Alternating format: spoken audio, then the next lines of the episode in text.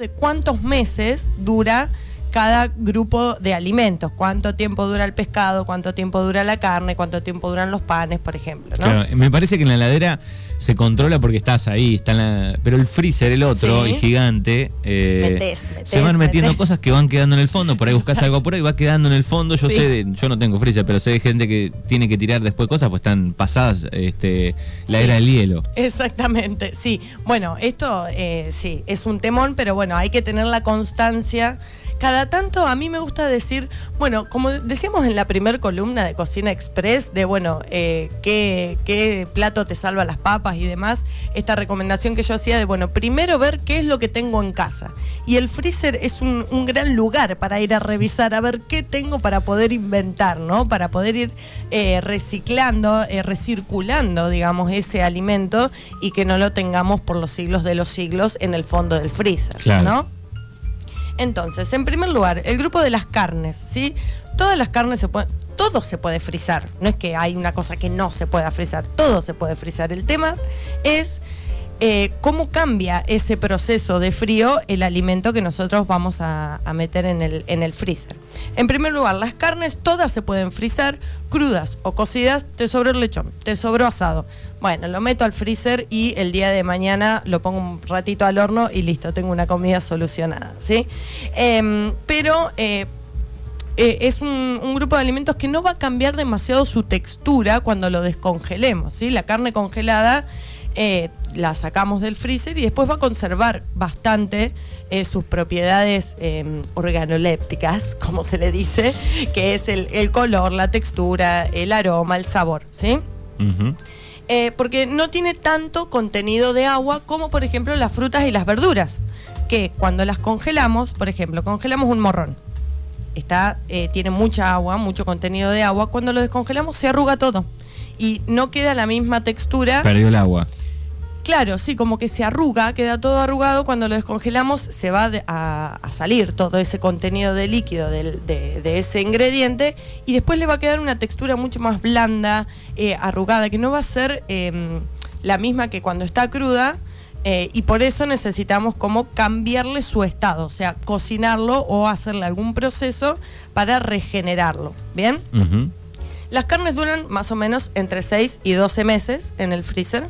Eh, algunos, bueno, no, no sé si todo el mundo respeta este, estos tiempos, lo mismo que las fechas de vencimiento, eh, pero bueno, esta es la recomendación. ¿sí? Bien, hay que ponerle, no sé si viene después eh, en la columna, digo. No, sí. Hay que ponerle Etiquetas. un papel, ¿no? Con Claro. fecha y qué es. Exactamente. Porque después congelado no te das cuenta qué corte es, ¿no? También. Exactamente, sí, tal cual. Eso, mira, estuviste bien porque no es algo que lo había, que lo había puesto y es, es clave poder etiquetar todo lo que nosotros congelamos, no solamente con lo que es, sino la fecha en la que lo estamos poniendo en el freezer, ¿sí? El frío lo que va a hacer es conservar el estado, va a hacer que no se desarrollen las bacterias que pueden ser tóxicas o nocivas para nuestra salud. Este, y, va a alargar su vida útil, ¿no?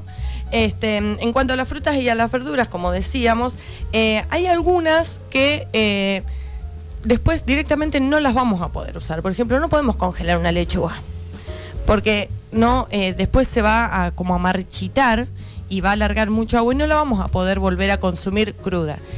Pero sí, lo que podemos hacer es, por ejemplo, una selga, una espinaca o cualquier verdura, una zanahoria, por ejemplo, eh, cebolla. Cuando la, la precocinamos o le hacemos una cocción eh, corta, un blanqueado que se llama, un hervido rápido, un sellado rápido, lo que sea, va a hacer que se conserve mejor y no va a cambiar tanto su eh, textura, ¿sí?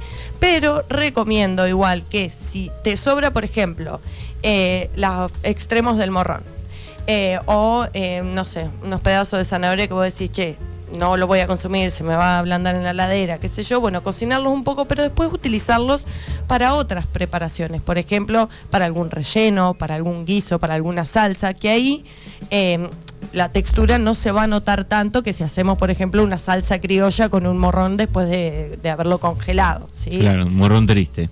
Exactamente, exactamente. Em, en cambio, para las frutas, por ejemplo, eh, en estas épocas que por ahí se cosechan mucho, por ejemplo, no sé, duraznos, eh, ciruelas, no sé, hay muchas frutas que muchas personas tienen por ahí algún árbol en su casa en la que tienen cantidad y no tienen ganas de hacer eh, dulce porque hace calor, porque no les gusta, porque ya no saben a quién más regalarle la fruta y demás.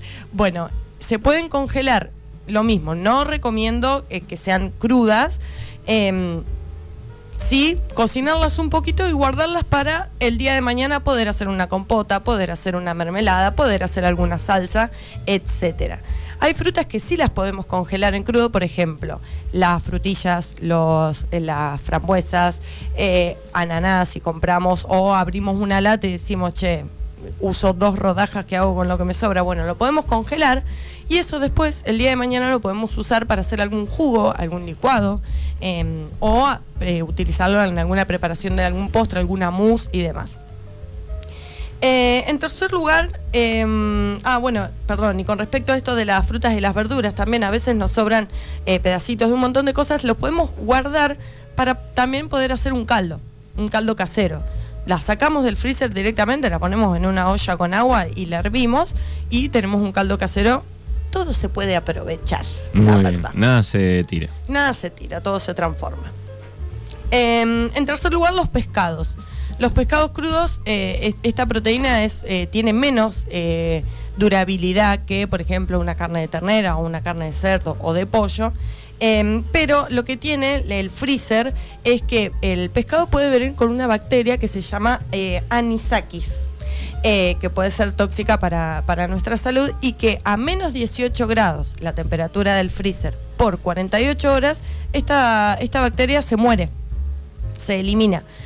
Eh, no pensemos que todo con el frío se muere. Sí, hay bacterias que no se mueren con el frío por más que la tengamos un montón de tiempo, simplemente como que pausan su crecimiento y su desarrollo y que después cuando las descongelamos y le damos las condiciones ideales de temperatura y tiempo, se vuelven a desarrollar. Se activan las guachas. Claro, como por ejemplo la salmonela. La salmonela es, también em, una capaz que acá le erro, no sé si, es una bacteria o qué, pero bueno, em, que con el frío va a pausar su crecimiento, pero que después cuando lo descongelemos va a seguir presente.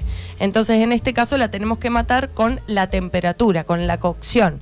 La tenemos que cocinar a más de 75 grados para eliminarla y evitar cualquier tipo de riesgo. ¿verdad? es una bacteria. Es una bacteria, perfecto.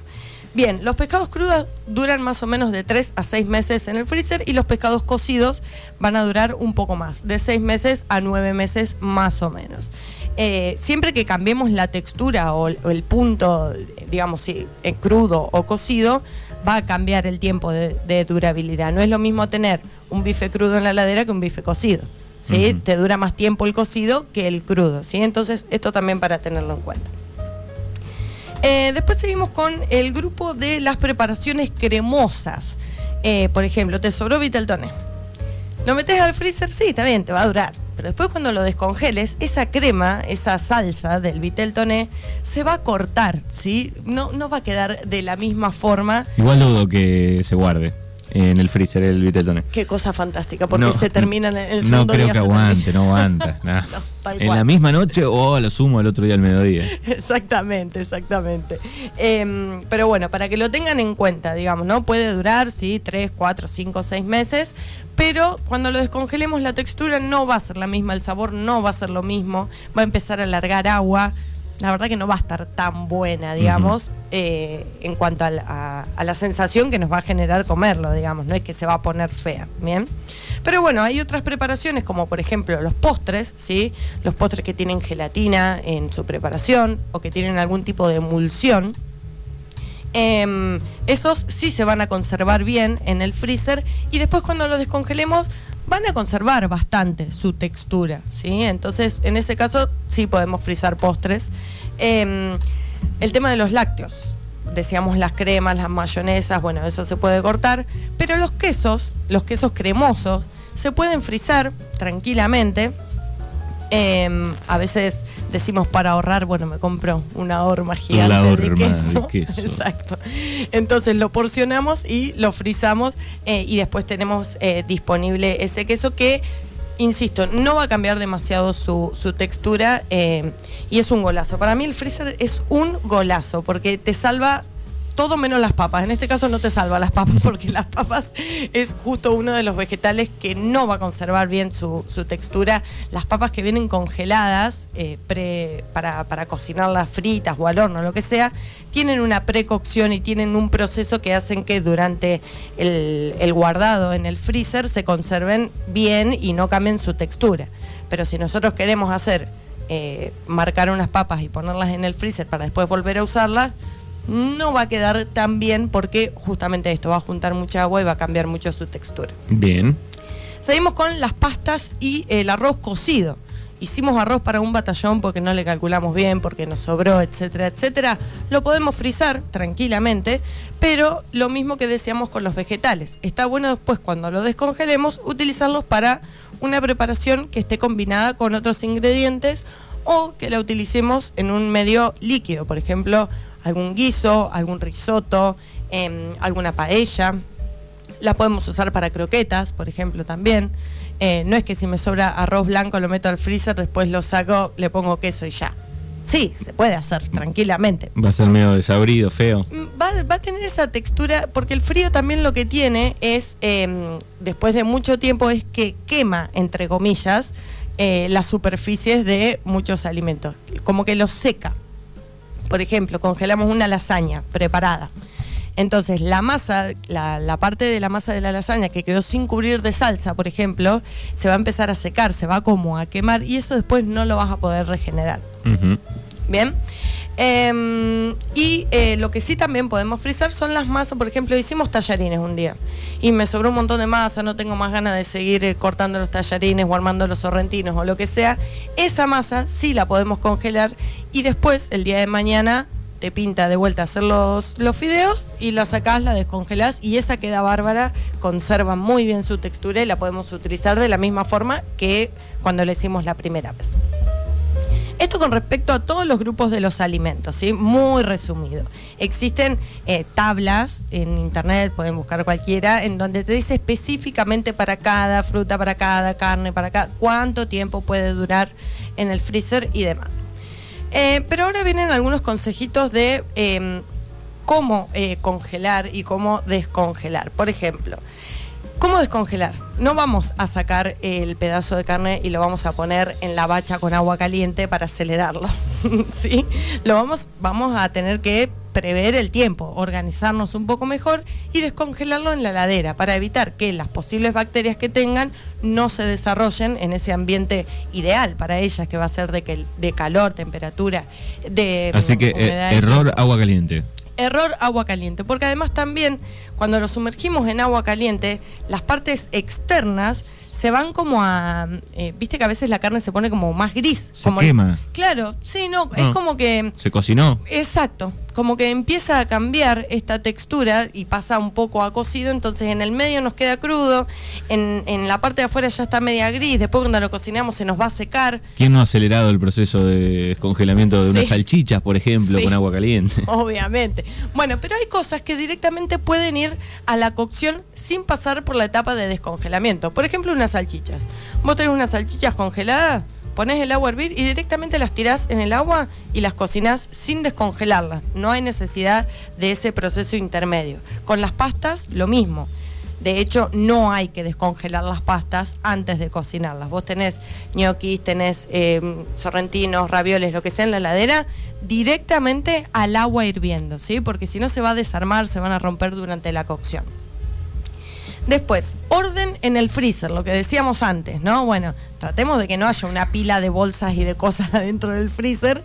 Eh, el tema de la rotación, ¿sí? Que lo, más viejo quede arriba para utilizarlo primero y lo más nuevo quede abajo o atrás eh, para utilizarlo después. Vamos a separar, vamos a tratar de tenerlo ordenado. No tengamos en el mismo freezer un pescado, un postre, un morrón y la cubetera de hielo tratemos de eh, tener bien sectorizado y bien envuelto. Esto hablando del freezer grande siempre, ¿no? Sí, pero en un congelador también. Pero no hay tanto espacio ahí, lo ves, decir, bueno, tengo para poner las cubeteras, dos cositas. ¿no? Bueno, pero por ahí te sobró un poquito. El otro día teníamos guardada una bolsita con unos pedacitos de morrón, por ejemplo, que vos decís, bueno, me sobró esto, listo, lo meto al freezer al lado de la cubetera y después que tenés que tirar los cubitos y hacer nuevos. Claro. Lo mismo si te sobra un filet de merluza. Compraste y dijiste, bueno, no, me hago dos nada más, los otros dos los guardo. Bueno, envuélvanlos bien en papel film, en bolsa, en tupper, en lo que sea, pero bien, bien eh, aislados, digamos, para que el olor no contamine los otros productos que están ahí. Eh, lo mismo un postre. O sea, imagínate un postre en el mismo freezer que tenés guardado pescados. O sea, un bajón. Sabor, porque además, sabor salmón. Claro, porque hay cosas que absorben mucho de esos aromas que después no se los sacás con nada, olvídate. Em, no hago bollos, por ejemplo. Hice un montón de salsa o un montón de relleno para empanadas, por ejemplo. Me sobró mucho y no voy a meter todo junto en un mismo tupper o todo junto en una misma bolsa, porque después, cuando, cuando lo queremos descongelar, primero, va a tardar mucho más tiempo en congelarse y en descongelarse, ¿sí? Y en segundo lugar, capaz que después no queremos usar toda la cantidad que congelamos. Y acá también tener en cuenta que una vez que descongelamos un alimento no lo podemos volver a congelar. Para volver a congelarlo tenemos que cambiar eh, su, estado, lo tenemos que volver a cocinar o hacerle algún proceso eh, para que se siga manteniendo bien, digamos. Entonces vamos, nos, vamos a tomar el trabajo, pero después se lo van a agradecer a ustedes mismos. Cuando separen todos los ñoquis y lo pongan en bolsita por porción, cuando eh, armen porciones de salsas, cuando, eh, no sé, lo que sea que les haya sobrado, los filets de pescado, por ejemplo, que, que los limpian y los ponen en una fuente separados con, con las filminas, con los separadores eh, de, cocina, entonces después directamente vamos sacándote a unidad y no necesitamos descongelar todo, ¿bien? Eh, y bueno, por último, alguna recomendación sobre cómo saber si nos está funcionando bien el freezer o el congelador. A veces vemos que sacamos la cubetera y tiene como cristales de hielo arriba, o sacamos una bolsa en la que, por ejemplo, yo eh, suelo guardar eh, zanahoria hervida un poquito en el freezer y a veces cuando la saco tiene como cristales eh, alrededor. Eso significa que el freezer en algún momento o se cortó la luz o bajó su temperatura o lo que sea y empieza a liberar el líquido, se empieza a descongelar. Uh -huh. Que eso después se vuelve a congelar y forma estos cristales alrededor. Entonces eso significa que perdió la cadena de frío, así que tengan cuidado con eso. Y por otro lado también cuando se te empiezan a pegar las cosas se te pega la bolsa, se te pega la cubetera en el fondo del, congelador. Bueno, eso significa que también perdió frío, eh, así que a tener cuidado con eso. Poner eh, todo seco, digamos, si ponemos una bolsa con una salsa, tener en cuenta que primero que no vamos a meter la salsa súper caliente al freezer, primero la tenemos que enfriar, por lo menos a temperatura ambiente o si no en la ladera, y después la vamos a frizar eh, porque si no eso va a empezar a generar vapor, eh, se va a condensar y se va a pegar, ahí sí también eh, se puede llegar a pegar sobre la superficie del freezer, después cuando lo queremos sacar se te rompe la bolsa, se te desparrama todo, tenés que descongelar y limpiar y es un bajón. así que bueno, todo lo que le sobró de Navidad, menos el pionono y la, y la torre de panqueque. Todo al freezer. Mándenlo al freezer, les queda para el próximo fin de semana de Año Nuevo o para zafar en alguna cena del verano. Bueno, muy bien. Es Madevin aquí con Cocina Express en el lunes de Mañanas Urbanas. Vamos a tener hora de los viernes, sí. el día viernes, pero horario especial de las 11 de la mañana. Perfecto, acá estaré firme. Muy bien, gracias. Gracias.